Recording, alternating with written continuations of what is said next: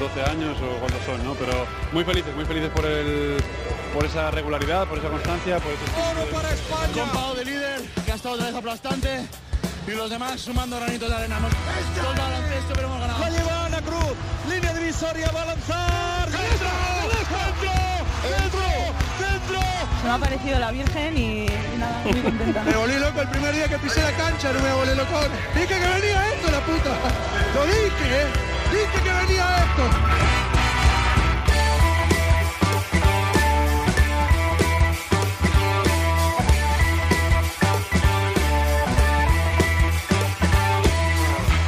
Bienvenidos, Onda Nautas, al capítulo 14 de la tercera temporada de Cuatro Cuartos. Crecemos, como lo intenta también hacer la ACB. Están definidos los cruces de la Copa del Rey, te recuerdo, Barcelona, Valencia y Tenerife Unicaja por un lado, Basconia Juventud y Real Madrid Estudiantes por el otro, y los dirigentes han emprendido acciones para que la Copa en Madrid sea, como siempre, una fiesta. Y entre las múltiples iniciativas hay una que a mí me encanta exposición fotográfica en el Caixa Forum que recoge la historia de un torneo referente en Europa y en el mundo. 82 copas en imágenes, se titula, y algo ya está cambiando. Son 82 ediciones y no solo nos centramos en lo sucedido desde la creación de la ACB, sino que nos adentramos en lo que es la historia de nuestro baloncesto. Para algunos, esto puede sonar a un ejercicio de nostalgia. Ya están los abueletes contando sus batallas, pensarán y en realidad creo que es una toma de conciencia de lo que ha llevado al baloncesto a ser lo que es. Y quizás, viendo estas imágenes, los dirigentes reflexionen una vez más y vuelvan a las raíces, modernizadas, sí, y adaptadas a los nuevos tiempos también, pero raíces al fin y al cabo. Sergio García de Peiro da las últimas indicaciones, balón al aire, comienza el partido. El baloncesto se juega en cuatro cuartos. David Camps. Hay pistolas que descargadas se me disparan. Todos los relojes me separan y no me encuentro ya ni en la cama. Son los suspiros de tus escamas, que son los tiros que dan al alma. Si quieres verme estoy ¿Cuántas veces habrá escuchado nuestro protagonista de este capítulo a Estopa y esta canción?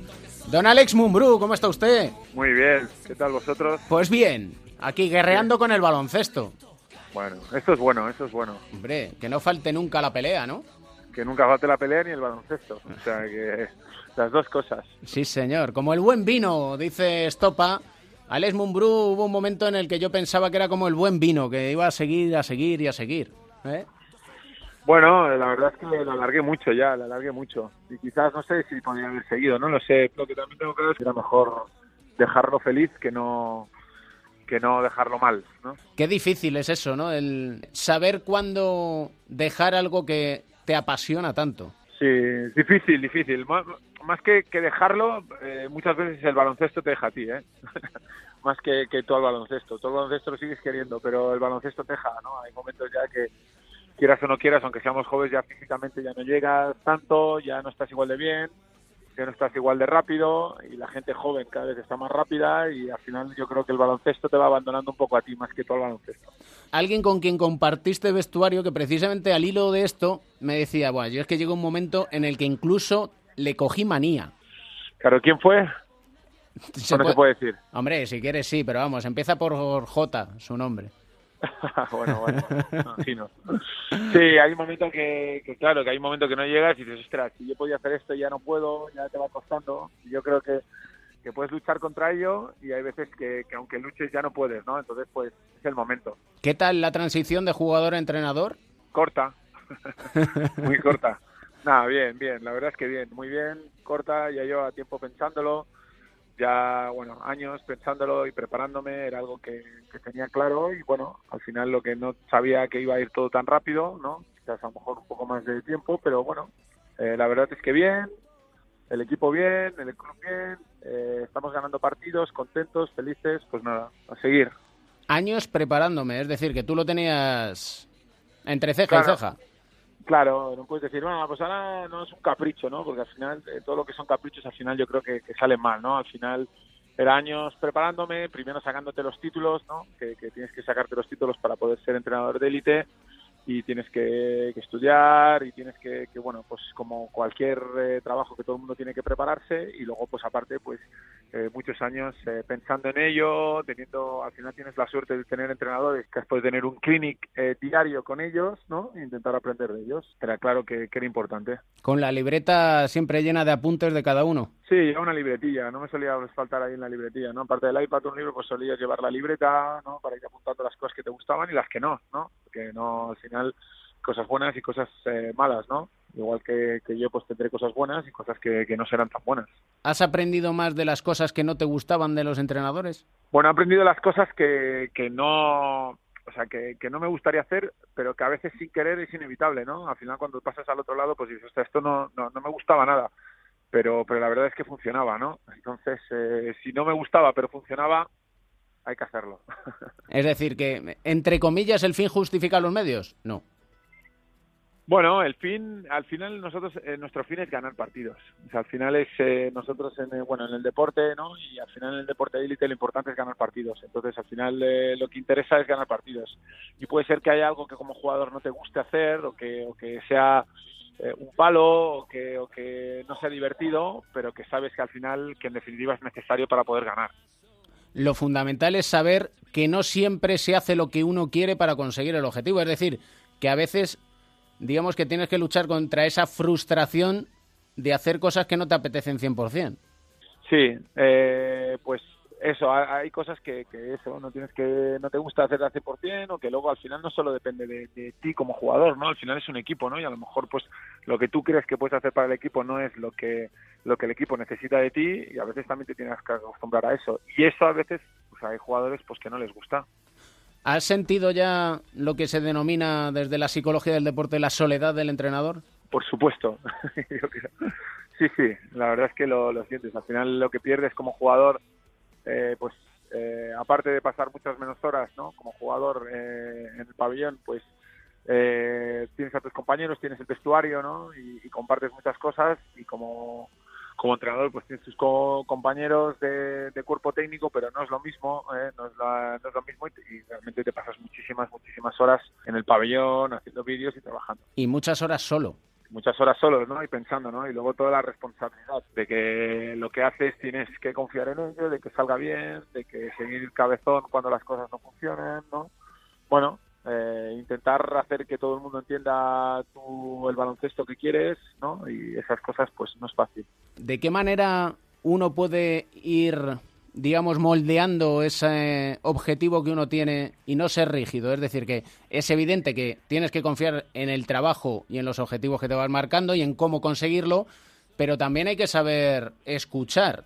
Eh, lo has dicho tú, ¿no? Escuchando, ¿no? A veces, pues, no todo el mundo es igual, ¿no? Igual que, pues, que en una oficina, en un trabajo cualquiera, ¿no? O hasta en las mismas familias, ¿no? Pues no tratas igual a tu madre que a tu padre, o a tu hermano, o a tu primo, ¿no? Pues cada uno a veces le tienes que decir las cosas eh, como se las tienes que decir, o a veces hay uno que te las dice él y le tienes que escuchar, ¿no? Al final, pues, eh, muchas veces un entrenador también es un gestor de grupo, ¿no? Eh, tiene que gestionar un grupo y, entender a todo el mundo y decirle a cada uno las cosas como como mejor le vaya, ¿no? Que no, no, no, todo el mundo es igual y a veces pues alguien pues tienes que tener pues eh, eh, aceptar algunas cosas y a lo mejor a otro no se las puedes aceptar, ¿no? Porque cada uno, como te digo, es diferente. En ese sentido, de todos los entrenadores que has tenido, ¿quién consideras que ha sido el mejor gestor de grupo? El mejor gestor de grupo. ¿Mm? Bueno, he tenido muy buenos, ¿eh? he tenido Aito, he tenido Sito, he tenido Escariolo, pero yo creo que el gestor de grupo también porque lo que significó yo creo que podría ser Pepu.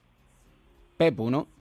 Sí, seguramente Pepu. Pepu pues consiguió pues que, que un buen grupo fuera un, grupo imbatible y que fuéramos increíbles, ¿no? En todos, ¿no? Supo decirle a cada uno lo que había que decirle, cómo decirle, ¿no? Y, y desde la confianza plena en todo el mundo, eh, yo creo que esa fue una, una de las claves.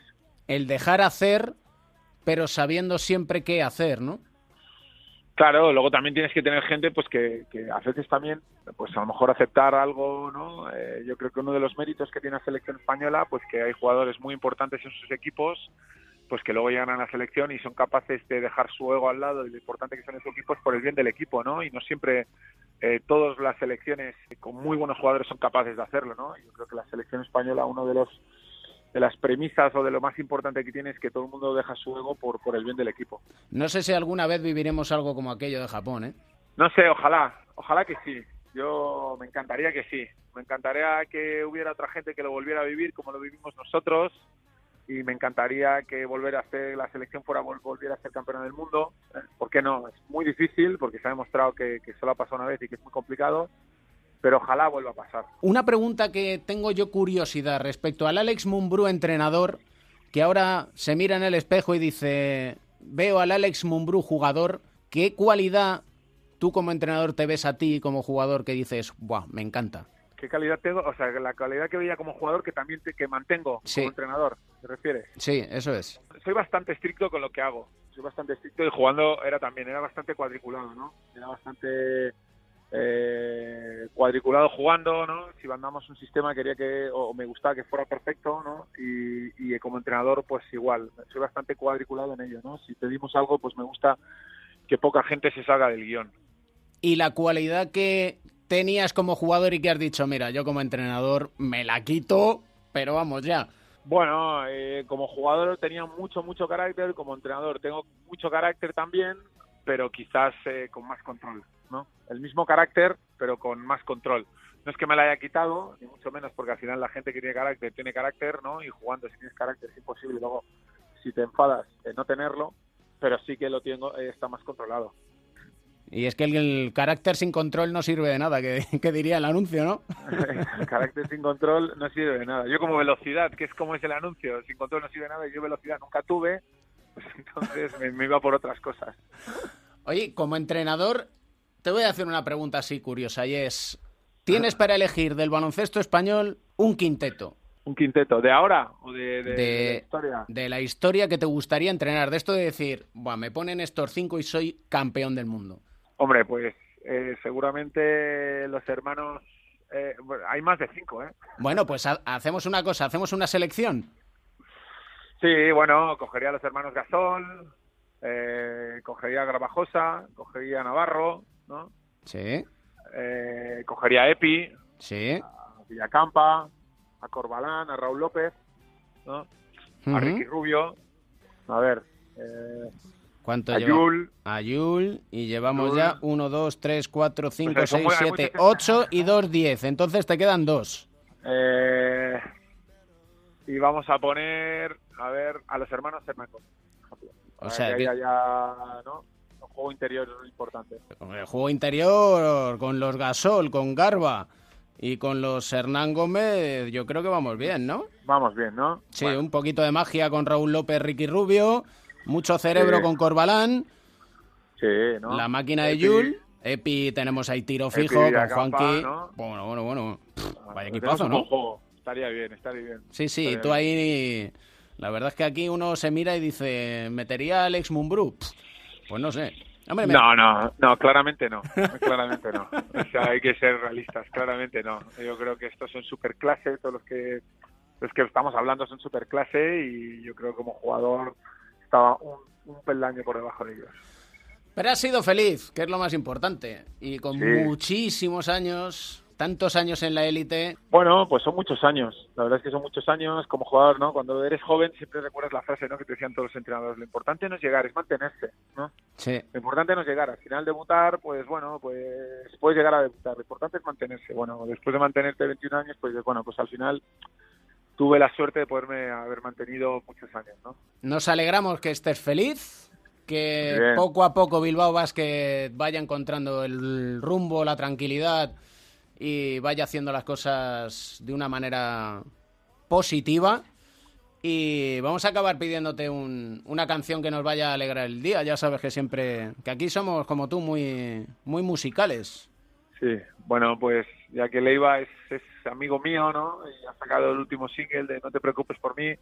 Aparte, ¿no? Pues cuando pasé de jugador a ser entrenador, ¿no? Que todo el mundo se preocupaba un poco por mí, pues ese, ese tema está bien.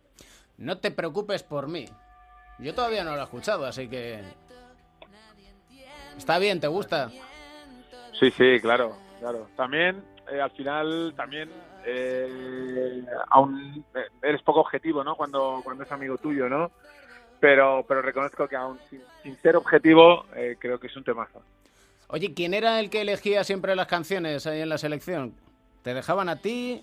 No, iba por épocas. Al final, Jul, ¿no? Era el que. Pero antes, pues solía ser Rudy, ¿no? Pues Rudy solía ser el que pinchaba así. Luego fue, fue Jul. Rudy y Jul. Vaya par Sí. de elementos. ¿eh?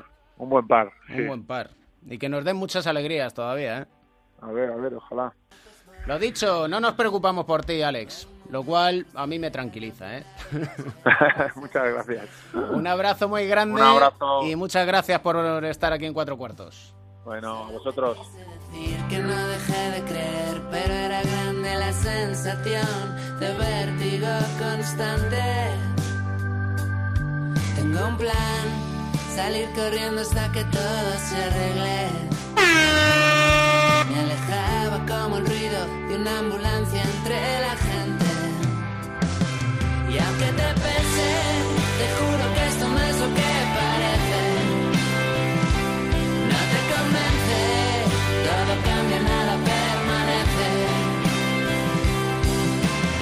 No entiendo la reglamentación que hay, que haya un número de cambios, no lo entiendo. Entiendo que puede haber una limitación en cuanto a que no puedas usar 30 jugadores en una temporada. Esto me parece correcto, pero esto de los cambios al final es un follón hasta para los del Supermanager,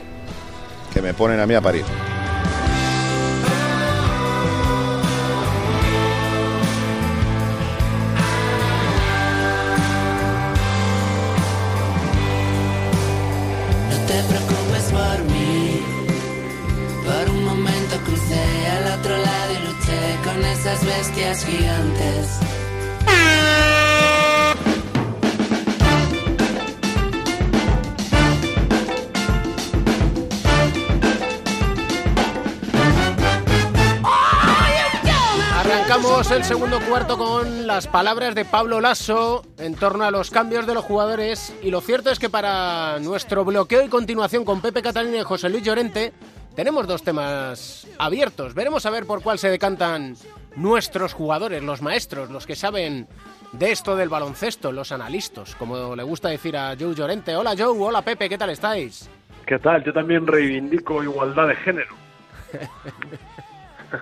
¿Qué tal? ¿Cómo estáis? ¿Qué tal? Y es que dice Pablo Lasso que no entiende muy bien esto de los cambios en la ACB, que según él lo lógico o lo más coherente para evitar confusiones es que sea como en la Euroliga, que tú tengas una plantilla y que una hora y media antes o dos horas antes del partido tú des la convocatoria de 12 jugadores. ¿Qué os parece? Bueno, yo, yo antes de entrar a, a valorar eh, si estamos de acuerdo o no estamos de acuerdo, que seguramente estemos eh, de acuerdo en muchas cosas con Pablo Lasso, porque Pablo Lasso tiene tanto sentido común en todo lo que hace en su versión de entrenador y supongo que también en su vida personal, por lo que uno conoce, pues que seguro vamos a tener ahí una- un acuerdo en mucho lo que dice. Pero si os dais cuenta, cualquier cuestión que tomemos, y alguno va a pensar que tengo algún capítulo obsesivo que necesita de revisión psicológica, todo al final viene con la Euroliga de fondo. Siempre. La Euroliga claro. ha conseguido ser el verdadero eh, caldo de cultivo revolucionador del baloncesto a nivel internacional. Y esa es mi primera reflexión. En vez de buscar siempre eh, una unificación, armonización, eh, respeto, convivencia pacífica Sí, sí. con las nacionales, es- es la supeditación del resto a la Euroliga. Es un poco triste, pero es así. O sea, mientras que, por ejemplo, en el fútbol, que, que es el deporte rey, y por algo será, está todo coordinado, en el baloncesto no. La Euroliga eh, hace y deshace, y en función de, de- de sus decisiones, los demás se tienen que acoplar. llegando a provocar hasta en algunos casos, si no me equivoco, como el Maccabi de Tel Aviv, que puedan plantearse tener hasta dos plantillas diferentes, una que afronte la Liga Nacional y otra que afronte la Euroliga, lo cual ya pues te dice un poco todo. Yo creo que no sé quién, pero alguien debería hacer porque se armonizaran las cosas. Al final, Pablo Lasso y cualquier entrenador de equipo de Euroliga es víctima de una dualidad de reglamentaciones que no son acordes a la hora de poder manejar los cambios y a poder gestionar tu plantilla con altas, bajas, cambios y no cambios. Entonces, eh, lo, que es lo que es extracomunitario en la ACB no lo es en la Euroliga y todo eso lo único que hace es generar confusión Todo eso lo que hace es llevar a los equipos a hacer unas plantillas largas y eso todo lo que hace al final, que yo ya lo viene diciendo y lo venís diciendo hace tiempo y me parece a mí que no va a quien lo pare, es generar todavía una mayor diferencia entre pobres y ricos. Como decía yo cuando analizamos la semana pasada lo del Gran Canaria, y con esto termino mi intervención sobre este tema, es si quieres ser grande, piensa como grande. Pero hay, hay veces que uno para pensar como grande luego no puede actuar como tal. Y lo que, a lo que te lleva la Euroliga es a una situación a la que solo se pueden eh, enfrentar y afrontar unos pocos. Y esto enlaza muy bien con el otro tema que os iba a plantear encima de la mesa y que viene en referencia a lo que comentó Alfonso Reyes en torno a la posible reducción de equipos en la ACB que nos dijo que estaba descartado el hecho de reducir la competición, la Liga Endesa. Es decir, que habrá 18 equipos en la ACB, tendremos 18 equipos en la Euroliga y también de trasfondo está el hecho de si es necesario cambiar el formato de competición precisamente porque esto es un sin vivir, como dice Joe. Bueno, en relación al asunto anterior que has saltado tú muy rápidamente y te has lanzado a intervenir eh, sin pausa, lo cual en, siempre en baloncesto es un error. El baloncesto es un deporte de pausas. Eh, me gustaría comentar que efectivamente, tal y como decía Pepe, eh, eh, lo que propone Pablo Lasso puede tener sentido o no, pero yo creo que es una medida que va precisamente en favor de la igualdad de la competición ya que en España no tenemos otro tipo de medidas, como por ejemplo los límites salariales, el que haya un límite de cambios sí es una medida que favorece la igualdad de, entre los equipos, ya que hay muchos equipos que no pueden estar cambiando constantemente y que no pueden hacer una plantilla larga de calidad. Eh, bueno, el- en relación al tema que propones, David, con eh, en relación al- a, los calendarios y la- el formato de competición, otra vez, como muy acertadamente comentaba Pepe, está la Euroliga como telón de fondo. ¿eh? Con la Iglesia hemos dado una vez más, porque cada vez quiere colocar más partidos, lo cual a mí me parece un error mayúsculo, porque cada cuantos más partidos coloques, eh, menor interés tiene para la gente en general. Es, esto no sé si, si no terminan, yo creo, vamos, a mí me parece clarísimo y no, yo creo que no terminan de, de entenderlo hasta tal punto de que lo que provocan es que al final la gente termine por no mirar nada, o sea, porque es que es, es una avalancha que dices, bueno, esto es imposible de dominar y por lo tanto me salgo fuera del juego. Eso sí, eh, lo que dice yo es una realidad tremenda. Nosotros somos hombres de baloncesto, eh, tenemos poco que ver con el fútbol, pero al igual que yo dijo antes y lo, he dicho también en otras ocasiones, es admirable la eh, organización de calendarios y de fechas armonizada en todas en todo tipo de competiciones nacionales, internacionales y de selecciones que tiene el fútbol. Y eso hace, por ejemplo, que a día de hoy, que ya estamos a miércoles, estemos aún con los ecos, aunque bueno, en el fútbol se tira también mucho la polémica para hacer mucho los medios y rellenar muchas muchas páginas, programas y imágenes. Todavía estamos con las imágenes del fin de semana. Estamos en un proceso de, de asimilación y de comentario y de análisis que, que, que, me parece que es hasta enriquecedor. En el baloncesto es que eh, no, no lo digieres, lo engulles, y a veces ni eso. Y las, digestión, las digestiones son malas. Pero esto es así porque no hay otro partido, o sea, porque el fútbol deja... Eso es, claro que sí. Tú acuñaste una, una expresión muy, muy acertada, que el espectador europeo es de digestión lenta, o sea, no, no se conforma con que pase un partido detrás de otro y nada. digan, fulanito, triple doble, luego ves el partido y dices, joder, pues fulanito habrá hecho triple doble, pero ha jugado, con, vamos, ha estado lamentable, ¿no? Y su equipo ha perdido de 30. Su equipo ha perdido de 30 y luego ha cogido los 5 rebotes, se ha metido los 10 puntos cuando el equipo ya quedaban 3 minutos y el equipo ya había perdido de 30, ¿no? Y en la fase en la que se ya ha decidido el partido estaba desacertado. ¿Eh? O sea, los americanos se conforman con eso. Aquí en Así Europa es. no nos conformamos con eso y nos gusta comentar las cosas, sacarle puntas, averiguar quién está detrás del bar, etcétera, porque realmente tiene trascendencia en el juego y porque también tiene importancia. Porque con esto, con jugar menos, estás dando más importancia a cada partido y por lo tanto concitas la atención de todo el mundo que quiere estar al tanto de ese deporte. Cuantos más partidos juegues, si juegas eh, cuatro o cinco días por semana, bueno, pues al final, teniendo en cuenta además que hay playoffs, pues dices, bueno, pues lo dejo pasar, voy viendo un partido Pascuas a Ramos y que pase lo que Dios quiera. Respecto a lo que hablaba Alfonso Reyes de un cambio de formato, creo que hace tiempo se viene demandando eh, a una nueva fórmula que le dé frescura a la ACB con nuevos alicientes. Ahora mismo, tal como se está estabilizando un poco todo, tal como se está saneando todo después de los cambios que ha habido, después de que ya la gente se ha dado cuenta que los despilfarros, sin tener ninguna consideración, pues llevan a sociedades def- deficitarias y acaban desapareciendo, ahora mismo no se puede limitar eso. Eh, la ACB, gracias a que se han abierto otra vez los ascensos, se ha encontrado con una, una de la boca- las bocanadas de aire fresco más reconfortantes de los últimos años, que, es- que es el San Pablo Inmobiliaria de Burgos. Eh, entonces, esas son las plazas que necesita la ACB, no plazas tocadas y, Mm. y media y, y casi ya, pues, a veces malheridas y que su- su- eh, sobreviven con endeudamiento después de endeudamiento. Y, y creo que eso ahora, pues, ya no tiene lugar. El asunto es un poco la competición, pero eh, volvemos a lo de siempre, y es que es, que, ¿qué es lo que tiene que hacer? Como la Euroliga no respeta ninguno de los calendarios nacionales, tendrá que ser la Liga CB la que diseñe un- una competición que al final sea armonizable para, para ambos intereses, tanto el de lo- los equipos que están como Euroliga como aquellos que no están. Pero ¿qué haces a los equipos que no están? ¿Les haces un calendario tan reducido? ¿El A1 o A2 que me mencionabas tú ayer, David? Pues no lo sé. No, no, es que no tiene, no- o sea, porque de hecho ya los los, eh, los equipos que no están en la Euroliga y que no están jugando competición europea tienen un calendario reducido en exceso. O sea, Unos, un van- equipo- unos van por exceso y otros en defecto. Eh, Efectiva- efectivamente, efectivamente. Los que juegan competiciones como el Gran Canaria, no solamente por el número de partidos, que quizás es lo de menos, sino por los enormes desplazamientos que tienen que hacer. Entonces, ahí hay una serie de factores que hay que acomodar para que al final lleguemos a una fórmula perfecta.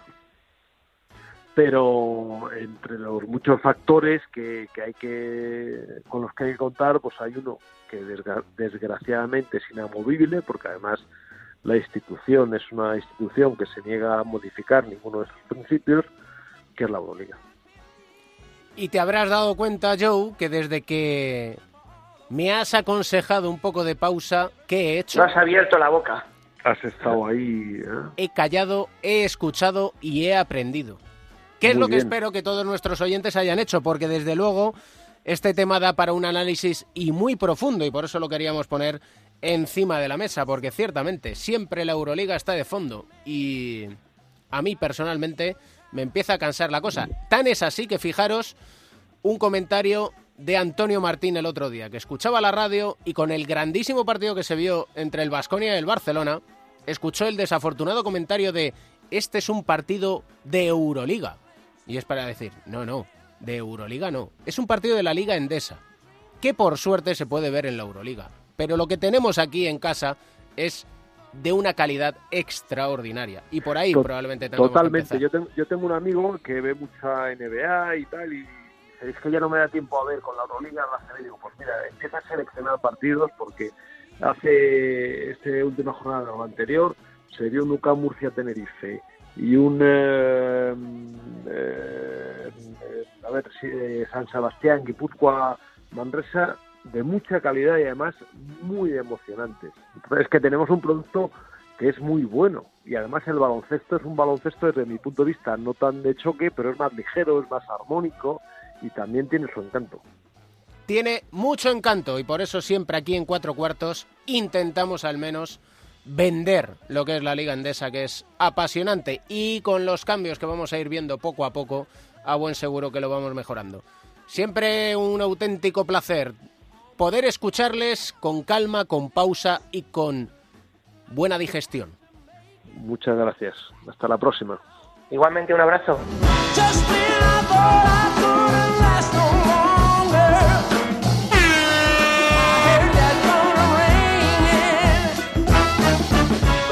Felicita, todo el mundo te dice que bien, algo con lo que no me siento demasiado cómodo, nunca me siento demasiado cómodo con, el halago, siempre hay un pero, siempre intento buscar un pero a, a cuando la gente me dice que, que he hecho algo bien o que he jugado muy bien.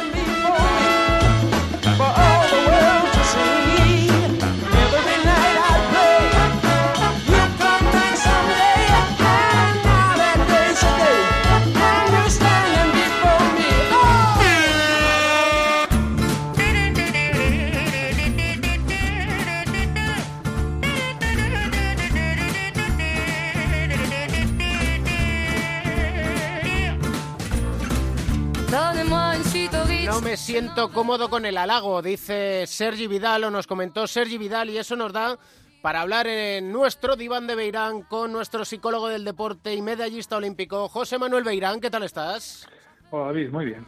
Porque es un tema muy interesante el que dejó encima de la mesa Sergi Vidal, como otros muchos, de este viejo rockero que tiene cuerda para rato, y es que es curioso que un profesional diga que no se siente cómodo con el halago.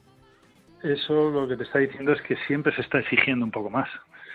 No es casualidad que, este tipo de cosas lo digan los jugadores que llevan tantos años jugando y tantos años en máximo nivel. Son de esas cosas que vas aprendiendo con el tiempo.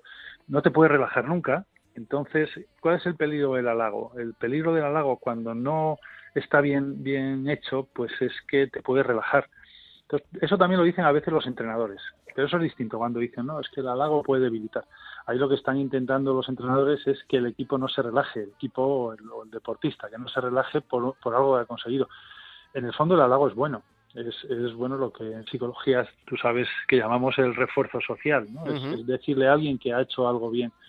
Eso es muy positivo y, y, es necesario en el aprendizaje y en el alto rendimiento. Lo que pasa es que hay que eh, hacerlo bien si quieres que, tenga un sentido y para hacerlo bien tú tienes que decirle a alguien que ha conseguido algo, eh, algo bueno, pero sobre todo relacionándolo con lo que ha hecho, con la conducta, con el esfuerzo. No vale decir qué bien que has ganado, y, mucho peor todavía si lo relacionas solamente pues sé, con la suerte. ¿Qué suerte tuvimos? Ganamos y tuvimos suerte. Sin embargo, si dices qué bien que has ganado porque te esforzaste hasta el final, porque hicimos lo que en el partido lo que habíamos entrenado durante toda la semana, porque has mejorado en esto, ese halago sí es bueno, porque ya está relacionando algo que ha hecho él, no no casualidad. Pero no es tan fácil que eso funcione así, sobre todo cuando el halago viene desde fuera de la prensa, de amigos, de gente que, que, que te están diciendo el día que, has metido muchos puntos, por ejemplo, que qué bien eh, has ganado en el último segundo un partido y todo parece que está bien y el día que pierdes, aunque tú hayas hecho un buen partido y tú estés satisfecho, te dicen que has estado mal. Por eso es tan importante que los deportistas sean capaces de analizar ellos el partido y su rendimiento, cómo ha estado al final de, del partido, independientemente del resultado. Luego, a la larga, lo que pretendemos es que el resultado sea siempre bueno, pero que, que independientemente de eso, es la conducta, lo que yo he hecho, lo que dependía de mí al 100%, eh, si lo he hecho bien o no lo he hecho bien. O sea que muchas veces el elogio ayuda, motiva y, y, y, anima a seguir en la línea que estamos teniendo. Te da más confianza. Ahora, ese elogio, hombre, es mucho mejor que te lo des tú, que digas, qué bien he hecho esto. Ahora, es igual de importante eso, ver lo que has hecho bien, como el día que parece que todo lo has hecho bien y todo el mundo te está diciendo que ha sido todo fenomenal, veas qué cosas no has hecho bien para seguir mejorando. Y eso es lo que también dice Sergi. Y eso es la, esa es la parte que muchas veces no vemos. O sea, que, bueno, eh, un día que has jugado muy bien, también has hecho cosas que, que habría que mejorar. Y el día que juegas muy mal, seguro que has hecho cosas bien también. Y tú bien sabes que hay muchas veces en las que los determinados, hay determinados deportistas profesionales dentro del mundo del baloncesto que si encuentran a alguien que les lleve la contraria o que les diga cosas que no hacen bien, los van retirando de su entorno, es decir, que van buscando el halago. Sí, sí, eh, se están, se encierran ellos mismos a la larga no, es bueno. En algunos casos es para preservar un poco su confianza, pero de una manera errónea. Y con eso no, lo estás consiguiendo. Hay muchos entrenadores, sobre todo, que a lo mejor lo que hacen es rodearse de gente que les está diciendo todo el tiempo que está bien.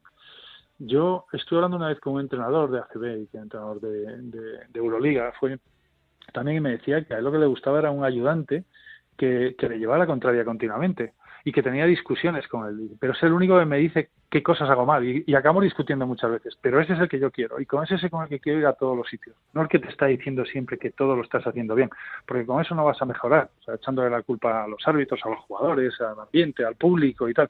No, tú tienes que ver qué, qué, qué es lo que puedes aportar tú y qué cosas estás haciendo mal. Yo creo que es un acierto rodearte de gente que sea sincera y que te diga las cosas a ti, a ti, no, que no lo cuente por ahí, claro, pero que te diga a ti las cosas que cree que no estás haciendo bien.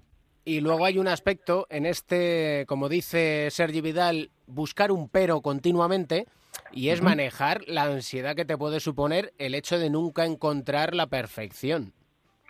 Sí, es que en el deporte sí, siempre se busca la perfección, pero no se consigue nunca. Y eso es, eso es bueno ser perfeccionista. Todos los deportistas importantes son muy perfeccionistas, pero es muy importante también que, tengan en cuenta que esa perfección tienes que pelear por ella, pero no la vas a conseguir. La perfección sería tirar todos los tiros que tiras, meterlos. Muchos tiros, bueno, tiras tres tiros y los metes, eso puede ser, ¿no? Pero la perfección no la vas a alcanzar prácticamente nunca. O sea, alguna vez en momentos determinados. Y hay que vivir con eso. Lo importante es seguir buscándola, seguir trabajando por eso. Eso en deportes individuales pasa más, especialmente en deportes como el golf, ¿no? Eh, en el golf es un, es un deporte eh, precisamente que se busca siempre la perfección, son muy perfeccionistas. Y es que nunca la conseguirán, porque la perfección sería meter la, la bola incluso desde 200 metros, cuando tiras o sea la perfección. No, no se consigue más que una vez de cada mil o más, pero vamos.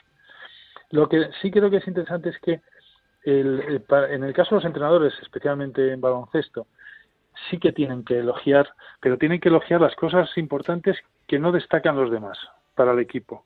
Eso, eso también es importante. Hay muchos jugadores que trabajan, lo que se llaman los intangibles, eso, ¿no? Por, por esfuerzo, porque ayudan al equipo.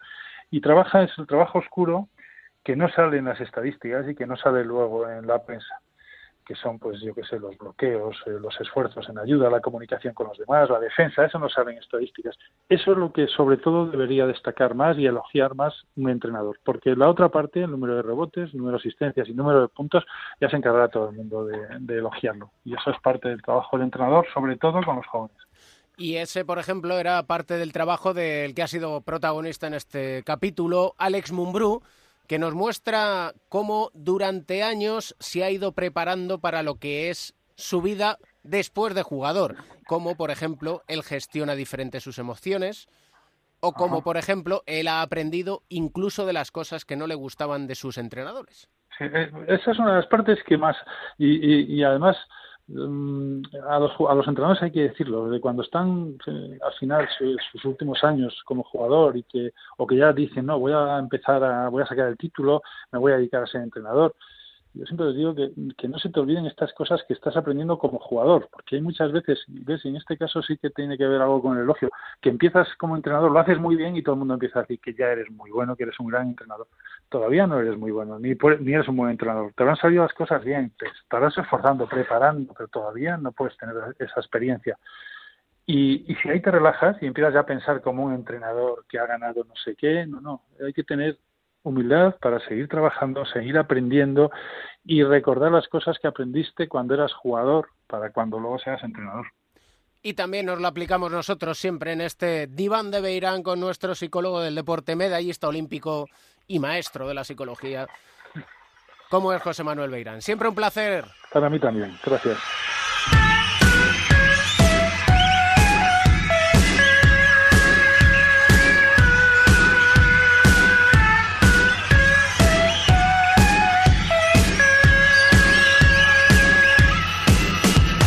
Tiempo para hablar de baloncesto femenino ahora en cuatro cuartos y en sí para hablar de la Liga Universitaria Femenina Norteamericana. Y es que allí tenemos a muchos españoles, muchos becados y una de ellas además es familia de baloncesto puro y duro. Andrea Hernán Gómez, ¿cómo estás? Hola, buenos días o buenas tardes por ahí. O buenas noches, quién sabe. Estás en Fairfield University. Sí, en Fairfield, sí. ¿Eso por donde cae? Pues está como a media hora de Nueva York. Un buen sitio, ¿no? Frío, eso sí. Sí, la verdad que es frío. Ahora mismo hace un frío que no salgo fuera sin el abrigo, la bufanda, los guantes, el gorro. Madre mía. Sí, claro, estamos acostumbrados a España, que cuando es invierno hace un poco de fresquito. Y aquí viene si es que te nieva en el 1 de diciembre. Andrea Hernán Gómez, y alguno ya habrá caído en que es de la familia Hernán Gómez. Papá, mamá y hermanos, todos al baloncesto. Todos, todos. Está, mis abuelos y mis tíos también juegan baloncesto. No literalmente, pero cada vez que nos reunimos todos juntos, te digo yo que cae una pachanguilla. Hombre, eso está bien. ¿Y quién gana? Eh, mis hermanos. Son unos abusones. ya te digo, no hay, no hay duda. Yo que soy la pequeña además, no me perdono ni una. Y no te dejan, además. No, no, son- como has dicho, son unos abusones. Yo tiro y tapo por un lado, tapo por el otro, mate en la cara, te miro y, y te digo, no, en mi casa. ¿Cómo fue el irte a Estados Unidos? Pues la verdad que al principio pensaba que, que iba a ser muy duro porque soy muy casera y yo que prefería estar en casa con mi familia que irme de viaje. O sea, para llegar a eso, imagínate, para mí fue muy duro al principio, pero luego aquí te acostumbras porque toda la gente te trata muy bien y encuentras como una nueva familia, entonces al final es, te hacen una tan buena acogida que ni te das cuenta de que estás a mm, 7.000 kilómetros de España. Y estás becada allí.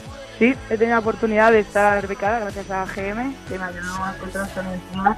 Y la verdad es que muy bien. Tener los estudios a ver que juegas al baloncesto es una gran oportunidad.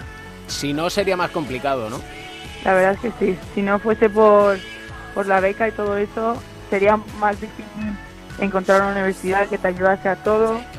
Y además que aquí también son muy caras. Es un precio que, o sea, que tienes que pagar sí o sí. Y teniendo en cuenta cómo está el baloncesto femenino, tú has estado en la cantera del Estudiantes. El poder Mm. compaginar, tú con 19 años, los estudios, Mm. el baloncesto a un nivel de élite. Sí, en España hay a veces que tienes los problemas para estudiar y eso, y que si te lleva más el baloncesto, faltas a clase, eh, no vas ni incluso a los exámenes y al final, pues, siéntolo, o sea, sintiéndolo mucho, al final vas más al baloncesto que a los estudios. Pero aquí te ayudan un montón porque te ponen los entrenamientos justo para que no te, no te molesten con los entrenamientos y si tienes algún examen o algo te dan descanso, te obligan a hacer horas de estudio para que sea mejor para ti. Tienes bien es- esquematizado toda la semana, ¿no? La verdad que como aquí los de primer año somos freshman, ¿no? Pues aquí nos obligan a tener ocho horas de estudio a la semana. Y si no lo haces, a la semana siguiente haces todas las horas que no habías hecho. Así que estoy todo el rato en la biblioteca, todo el día estudiando. Muy bien. Y al final, quieras o no, dices, joder, estoy aquí. Eh, si no te apetece estudiar, dices, al final estudias. Porque es que si no, ¿qué haces? Si tienes que estar ahí obligada, al final estudias sí o sí. ¿Y cómo es el campus allí? Buah, aquí el campus es que diferencia es enorme y es de unos campus los más pequeñitos de, de toda de todo Estados Unidos. Pero a mí me parece enorme. Luego, como siempre, como saben las películas, todo verde, los edificios grandes, todo moderno, precioso, me encanta. Seba Saiz, cuando estaba allí en la universidad, me contaba que tenía allí en la universidad que había fotos de antiguos jugadores que estaban por allí, de otros deportes. ¿Allí pasa igual? Sí, lo que pasa es que aquí como tenemos, aquí hay como un edificio todo para atletas, entonces hay fotos de, como se dice, de los atletas que han sido más destacados en toda la historia. Entonces los que han llegado, por ejemplo, aquí un jugador el año pasado llegó a estar en el drafteado para rookies con un equipo NBA, con Charlotte, además. Y fue a entrenar y ahora está en la G League. Claro, tiene su foto y todo. ¿Y qué estudias? Yo estudio marketing Marketing. con business. Sí. Hay que vender bien el baloncesto, ¿eh? Falta algo. Ya. Yo le he dicho a mis hermanos que si que cuando acabe la carrera le llevo sus, sus cosas. Eh, oye, no es mala idea, ¿eh? Ya, ya, yo aprovecho, aprovecho Hombre. cualquier oportunidad que tenga. Y date cuenta de cómo están los dos. Hombre, aprovechar cada oportunidad, Y cuando van allí a Nueva York, aprovechas para verles. por supuesto. O sea, no es lo que me haga más feliz de esta vida ahora mismo. Cada vez que vienen a jugar intento, da igual que tengamos algo, es que voy. Es que no me lo pienso ni dos veces. O sea, intento mover de todo a todo el equipo para que alguien me lleve, para coger el tren o lo que sea, para ¿Y papá y mamá qué dicen? Pues no te voy a mentir, están contentos los dos un poco, porque ya tienen, no se tienen que levantar pronto para llevarme a cenar, para ver un partido, y ahora están prácticamente, pero hombre, por supuesto están tristes porque sus tres hijos están ya afuera viviendo en Estados Unidos y claro, eso, quieras o no, te, te, te duele un poquito. Pero ya tienen tiempo de disfrutar ellos, ¿eh? Sí, por eso te digo que en, en esas cosas están contentos. ¿Y tú? Ah, yo estoy feliz, pero podría estarlo más. Siempre se dice que se puede estar más feliz, ¿no? Sí. Eso es cierto. Hombre, pues. Hombre, es que si mi papá y mi mamá, no hay quien no esté feliz, ¿no? Y si mis hermanos cerca. ¿Y alguna camiseta del Estu llevas por allí o no? La verdad es que me traje un montón y mi madre me dijo, pero ¿para qué vas a usar esto? Si vas a estar todo el rato con las cosas de Fairfield. Y la verdad es que sí, porque aquí te dan un montón de ropa además, entonces al final te pasas todo el día con ropa de, equipo. Explícales por allí que el Estudiantes también es un equipo donde se estudia. Y el campus del Sí. Ramiro, pues oye, no es tan grande, pero, pero tiene, su, tiene su magia. A mí me encantaba, yo pasaba ahí casi, casi todos los días y la verdad que no, no lo quito por nada. Cuando veas a tus hermanos, diles de mi parte que respeten. Yo se lo digo, pero a ver si me, mucho van a seguir abusando. Me van a, a masacar más en la, en la cara. Un beso muy fuerte y a seguir disfrutando de la experiencia allí en Estados Unidos, ¿eh? Muchísimas gracias, de verdad. Quiero que nos recomiendes una canción. Pues mira, lo he pensado y te voy a decir mi canción favorita, Thinking Out Loud, de Ed Sheeran, que la verdad que es que, no sé, como que pensar en todo y está bastante bien para olvidarte de tus problemas. Genial. Me parece una muy buena recomendación y por cierto, mira, al hilo de tus hermanos también diles que dejen el reggaetón y te hagan caso en la música. Esto lo he intentado, ¿eh? pero es muy difícil. Seguiremos ahí insistiendo. Un beso muy fuerte. Muchas gracias. Adiós, un besito.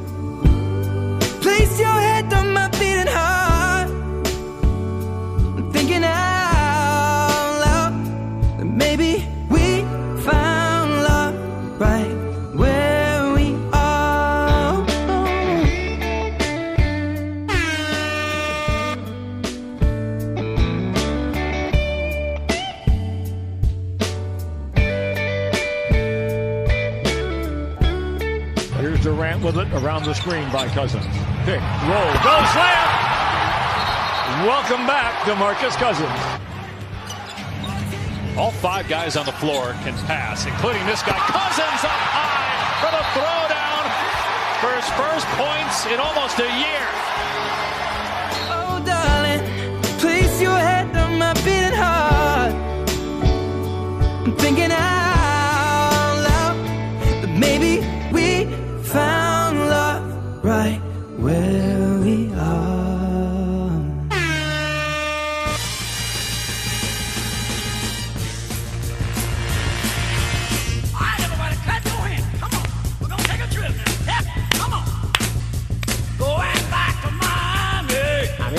que de palmas y doy palmas. Nacho García, Binesport, ¿cómo estás?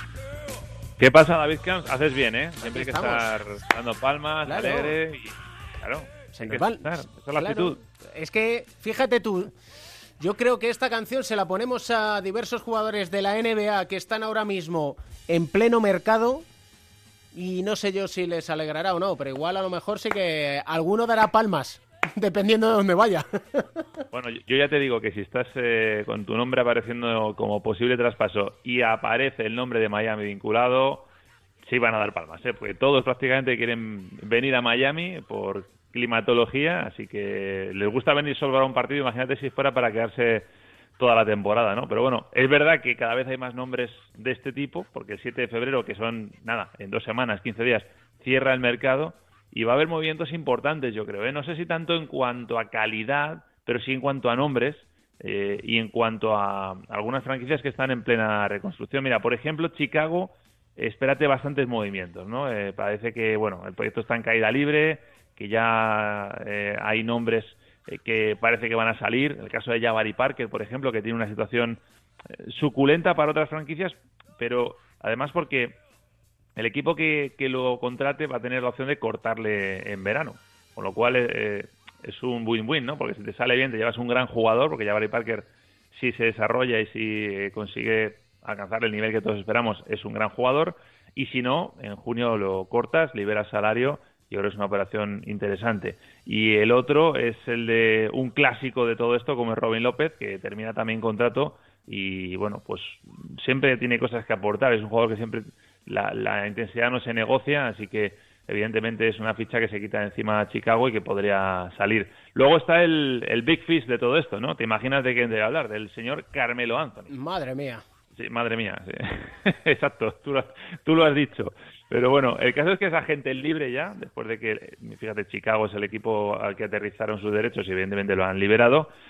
Y bueno, está demostrado que últimamente, verdad que le acompaña más la polémica que el rendimiento, ¿no? Pero bueno, también es cierto que yo creo que es un jugador que bien llevado y en buena dinámica, pues todavía puede decir algo importante en, en la liga, ¿no? Más como complemento que no como estrella, pero no sé, yo creo que todos pensamos en el mismo destino, ¿no, David? Los Lakers, no sé qué pensará Pereiro de este tema, pero bueno, ahí aparece, ¿no? Su amistad con LeBron, la facilidad de su llegada que también ayudaría, evidentemente, porque es un jugador que, que es libre.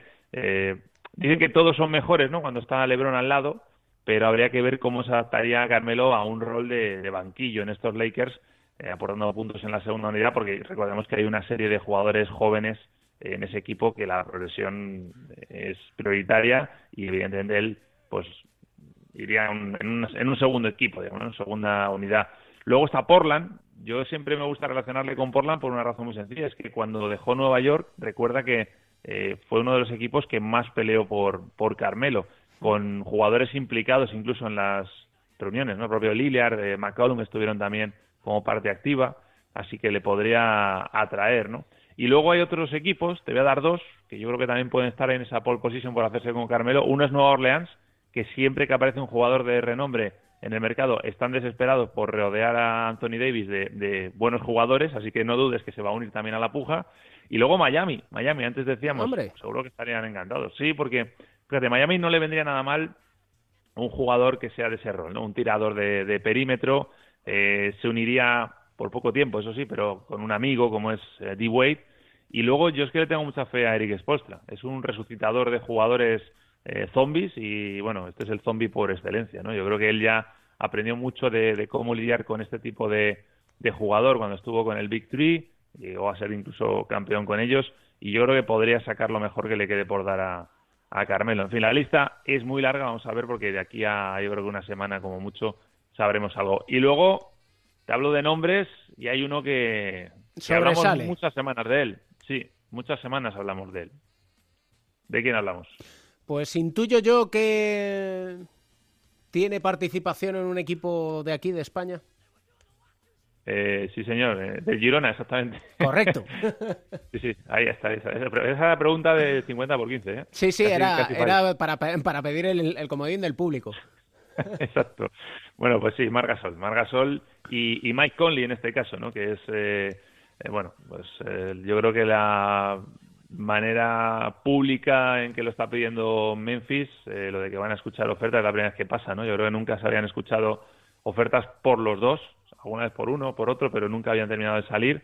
Y la realidad, lo que se sabe, es, según han contado gente que está metida en la dinámica del equipo, es que los dos, tanto Conley como eh, Mark, se reunieron con el propietario, con Robert Pira, y que le transmitieron el deseo de ambos de no ser traspasados Así que quizás por eso no se ha hecho, ¿no? O quizás por eso no han trascendido nombres todavía de posibles destinos, pero no sé, David, yo creo que esta vez va en serio y es muy probable que veamos a Mark, también a Conley, pero sobre todo a Mark Gasol vistiendo otra camiseta que no sea la de Memphis. Y ojalá que sea con una camiseta aspirante al anillo, pero eso hasta el 7 de febrero tenemos tiempo para dar palmas. ¿O no? ¿Quién sí, señor.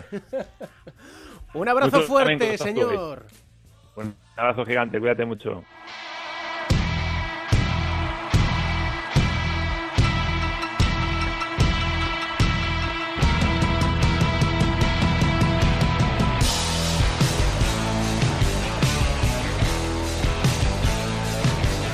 ¿Qué haces, Pereiro? Pues lo primero le voy a recordar a la gente que ha nacido una estrella, está nominada a mejor película, a mejor guion adaptado, a mejor actor, a mejor actriz y a mejor canción. Y la mejor canción es esta. Así que mal gusto no tenemos. No, eso para empezar. Mal gusto no tenemos. Yo creo que la, la, de Kanye West y Rudolph del año pasado, igual esa a los Oscars no iba. No, pero pegaba, pero enganchaba. Fíjate tú que... Tú al principio la odiabas, pero vamos, ¿eh? Yo odiar no odio casi nada. Bueno, bueno, tú eres rencoroso de narices, pero bueno. No, solo odio la imbecilidad. Ah, pues es, pues es muy común. es casi como la gripe, ¿eh? Eso también. ten, cuidado, ¿eh? Lo que pasa es que en los, en los, hospitales la imbecilidad no la tratan, pero que estás tendida de narices. ¿eh? Hombre, estamos rodeados. Si no, que te lo diga Edusel, el papá de Mateo. Edu. Eso es. no pensé que me a decir como experto en la materia. ¿Qué, tipo de entrada es esta, Hombre, sería una entrada perfecta de trash talking. Absoluto. Decir, Edu, imbécil, ¿cómo estás? sí, ya está. Madre mía, el gallinoli, niño. Tu vida bien, ¿no, Pereiro? Mi vida bien, sí, sí, sí. Aquí tranquilos. Igual hay alguno por ahí, por cierto, no sé nada de la barbol. Oye. Ya lo digo en serio, o sea, he llegado a pensar que, no sé, no sé, no he, pensado muchas cosas, lo digo en serio, pero estoy preocupado. Aparte, ahora tiene que estar cerca de su hijo, que le tenemos seis semanas fuera eh, por un eh, fuerte esguince de tobillo y no, no sé nada de él. No sé nada de él, no reivindica a, sus hijos, ni a los malos ni al bueno, no, habla de, nada. No le hemos visto fotos en su, en su casa de 5 millones ahí en, en Benís, no, no, no sé nada de ellos. Y si, ya lo digo, pues desde aquí un llamamiento, vamos a intentar hacérselo llegar a través de redes sociales o algo Pues a ver si está bien, si, si le pasa algo, si necesita, no sé, un bocata o algo, yo qué sé. Y si no, llamamos al FBI, que sabes que empieza por 555. Sí, pero ¿sabes lo que pasa? Que el FBI... eh, he visto esta de Making a Murderer aquí en Netflix estos últimos días y como que si podemos llamar a otro casi mejor, ¿eh? Porque, madre de Dios, cuando a eso se le pone una cosa en la cabeza, ya te da igual ser inocente que culpable, ¿eh? Oye, que te noto preocupado, Pereiro, con que Memphis No preocupado, no. No preocupado, no. Si es verdad que ayer eh, diosnoticias.com, o lo que es lo mismo Adrián Bognarowski, eh, puso que fue a última hora, además, ¿no? Sí, Eh, sí, sí. sobre las doce y media largas de hora española. dijo que por primera vez, para callar seguro a algún compañero suyo que había tenido más prisa de la cuenta, yo creo que Bognarowski debería hacer una cosa que es mucho más fácil, que es decir, me ha llamado Marga Sol y me ha dicho que os diga que ya le van a traspasar. Antes que diga, eh, fuentes me cuentan, coño, si sabemos todos cómo funciona la historia. O sea, él da una noticia y a los cinco segundos hay una entrevista en su podcast. Sabes que no es muy complicado de hilar la historia, pero sí. Y la historieta de hoy, bueno, seguro que Edu le conoce. Don Nobler es eh, uno de los agentes, uno de los agentes, digo yo, eh, uno de los aficionados más míticos de la NBA. Lleva eh, más de 15 años sentado en la primera fila del eh, American Airlines Center allí como gran aficionado de los Dallas Mavericks y ya sabéis que el pasado mes de diciembre tuvo un incidente con Patrick Beverly, que es uno de los jugadores más tontos de toda la liga. Eh, a Beverly lo expulsaron por faltas eh, y cuando se marchaba camino del vestuario eh, le tiró una zapatilla a Beverly, a Noel que está sentado en una de las primeras filas siempre del American Airlines Arena. La, la contestación fue y yo me cago en tu madre. Entonces eso lo que le ha costado es que eh, la liga le quite su sitio para ver a Lukita Doncic de aquí a final de temporada. Incluso Mark Cuban hemos visto en Twitter eh, esta semana eh, decir que va a presentar un alegato porque eh, aparte de ser un grandísimo aficionado, es una grandísima fuente de ingresos para los Mavericks porque tiene dos sititos de 1.600 calas cada partido en los 41 que juega Dallas en casa, así que no está nada mal, ¿eh? Madre mía, le va a salir cara la broma a Mark Cuban, porque al aficionado pues le va a dar un poquito casi que igual. No, en, no, desde luego. en el rincón de Mateo.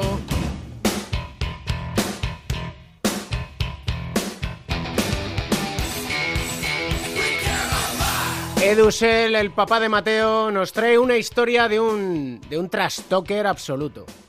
Sí, de un jugador que yo creo que en su momento rivalizó con Rashid Wallace por ser uno de los jugadores con más técnicas y más expulsiones. Él siempre ha dicho que es un que es un incomprendido, ¿no? Y hay una buena historia que es que ha vuelto después de un año. eh, justo se lesionaba el 26 de, de enero de 2018 y acaba de, volver a, a jugar con, con los Golden State Warriors, eh, los de Marcus Cousins, Boogeyman. Yo pensaba, fíjate, hasta ayer que era Boogie por el hombre del saco. Allí le llaman Boogeyman al... Es que, eh, además, no, no hay nadie en Estados Unidos que se pueda parecer más al hombre del saco. Correcto. Y por lo visto es porque eh, su entrenador, que era Rod Strickland, en la etapa de instituto, le dijo que, que tenía mucho boogie moviendo el balón cuando ese dominio de balón en los contragolpes. Luego en la universidad en Kentucky era el jugador favorito de la mujer del entrenador, de John Calipari. Y ese hombre, Cuida- cuidado, cuidado, cuidado con eso, ¿eh? lo dijo John Calipari, son palabras... Ah, bueno, ¿eh? pues entonces, Es cu- el eh, entonces cuidado con la de inteligencia, mujer. cuidado con la inteligencia de Calipari. A ver si vas a llegar un día a casa y te encuentras el tema allí, ¿sabes? No sé, digo. no, a mí- me recordó mucho a la mítica película de, de Desmadre la Americana, ¿no? Cuando, cuando el Nutria, juraría que creo que recordar el Nutria, pues eh, es, se convierte en algo más que amigo de, de la mujer del, de- Muy, de- muy, de- muy, del muy, director. muy de, muy de infiel, ¿no? De, voy a hacer la compra a esta galería de arte, ¿no? ¿Y que has comprado? Nada. Voy a mirar, ¿no? Esto es. Vale, vale, vale. Pues, pues eso, ha vuelto Boogeyman, eh, que yo estuve con él en, en el 2012, antes de, de los Juegos Olímpicos de, de Londres. Él pertenecía al equipo B, por así decirlo, ¿no? contra el que entrenaba el supuesto Dream Team. Y allí eh, estaba en un entrenamiento en Las Vegas viéndoles y me entero que, que el equipo suplente le había ganado en una pachanga al titular, ¿no? Y eso me recordó mucho a, no sé si recordáis, a la primera derrota que tuvo el Dream Team mítico del 92, que fue precisamente contra un equipo de universitarios en el primer entrenamiento. Eh, Chuck Daly luego les dio un toque de atención y a partir de entonces ganaron el, el oro. Y hablé con, con DeMarcus Cousins y tenía la sensación de estar hablando con alguien que estaba absolutamente zumbado. De eso, de eso que, que le miras y dices, este tiene dentro del cerebro el ratón este de Homer Simpson, ¿no? Que está ahí detrás, que no sabes qué pasa, pero, pero luego el tío es un tío, por lo visto, muy implicado, encantador, se está muy volcado con todas las tipos de, de... Sí, es de los que más pasta se deja en Estados Unidos a nivel de ayudas sociales a chavales y Sí. demás. Y luego es uno de los más críticos cuando ve eh, situaciones injustas, ¿no? Vamos, de hecho, él, yo recuerdo que pagó un, el funeral de un chaval Sí, hace poco, sí. no sé si murió de un víctima de un tiroteo, de una bala al aire o de una revuelta, y que dice su madre, que dice que él es un incomprendido porque literalmente, abro comillas, piensa que todo el mundo son serpientes hasta que le demuestren lo contrario. Y por eso yo creo que se ganó mucha enemistad con, con la prensa, pero yo creo que se ha reconciliado. Volvimos a ver cómo, cómo volvía el otro día a tope con ese mate, que convierten a los Warriors en todavía más candidatos, eh, si es posible, al, al anillo. De Marcus Cousins pagó el funeral de Stephen Clark, un chaval de raza negra asesinado a manos de la policía en Sacramento en el año 2017 y luego le dio una ayuda eh, a la familia que sigue dando a día de hoy de 3.000 dólares mensuales. Lo bueno de él, es que en plena polémica hace unos años en Sacramento, ¿no os acordáis un año que Mike Malone, eh, el entrenador, se fue directamente a agredir a un jugador, a un árbitro rival, y fue él el que intercedió y le separó, que todo el mundo se quedaba estoy un poco alucinando como este hombre está madurando. Pues de Rosen llegó a decir de él que, que no es que sea peligroso, sino que es un gran incomprendido y que en el fondo es le llamó The Big Softy, es decir, es como un osito de peluche. Incluso en su ciudad natal, Mobile, en Alabama, el 8 de diciembre hay un evento que se llama Santa Cruz, en el que lo que hacen es recaudar fondos para los niños más necesitados. Y él siempre hace referencia a su abuela, que no se ocupaba del hombre famoso, sino que se ocupaba simple y llanamente de DeMarcus. Sería Grandma Boogie, ¿no? Tendremos un boogie boogie boogie como cuidado música. que esa es la canción de Sara del Buri para atrás, esa, como se llame. Que madre mía, tú. No, yo creo que Mateo No, esa ha no. emprendido el camino del rock and roll, pero vamos. Sí, porque íbamos el otro día en el coche, iba tarareando una canción mítica y le dije, oye, ¿recomendamos esta? Y me dijo, sí, recomienda esta canción. Y dice, digo, ¿cómo se llama? Me dice, Thunder. Pero Oh, Thunder no. de, con F. Y digo, Mateo, ¿seguro que es Thunder? Y me dice, sí, tú di Thunder. Y digo, así que nada, ACDC con Thunderstruck, ahí está. Thunder. Siempre me ha parecido que eh, puedes utilizar esta canción para cualquier cosa y que los de atrás son cinco zumbaos que están... "Ah", o sea, como, como si estuvieran en la barra de paz diciendo, venga, venga, dale, dale, dale, ¿sabes? Y ya le empiezan a dar, claro, como diciendo, me traes. Claro. ¡Qué temazo, por Dios! Pues no hay mejor cierre, señores. Oye, por cierto, Pereiro, Dime. una cosa, cuando has hablado de Margasol, un detalle. Yo me, da- yo me doy cuenta que me voy haciendo mayor con pequeños detalles como esto. Cuando el otro día en el artículo en ESPN hablaban de Margasol como el veterano pivot. Tiene 33 años y lleva 11 Claro. en Memphis, tú. Y yo ya que hemos visto a Margasol prácticamente criarse allí en el Instituto de Lausanne, pues claro, ya te das cuenta que Tú que, has como estado pocos somos bien geniales. tú, tú que has, tú que has estado haciendo inalámbrico con Chamberlain, te van a contar a ti de veterano Gasol. Ay, aquella tanqueta en lo que se ha convertido. Joder. Un abrazo, señores. Cada vez nos queda Chao. mejor esto, ¿eh? Chao, Sí, chao, la chao. verdad es que nos gustamos, nos deleitamos. Un beso, chicos. Un chao. beso a todos.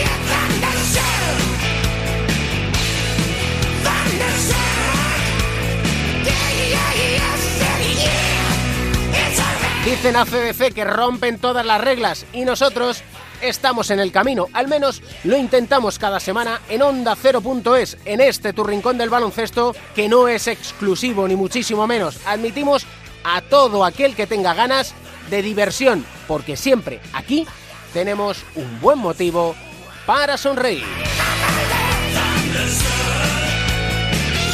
El baloncesto se juega en 4-4. David Campos.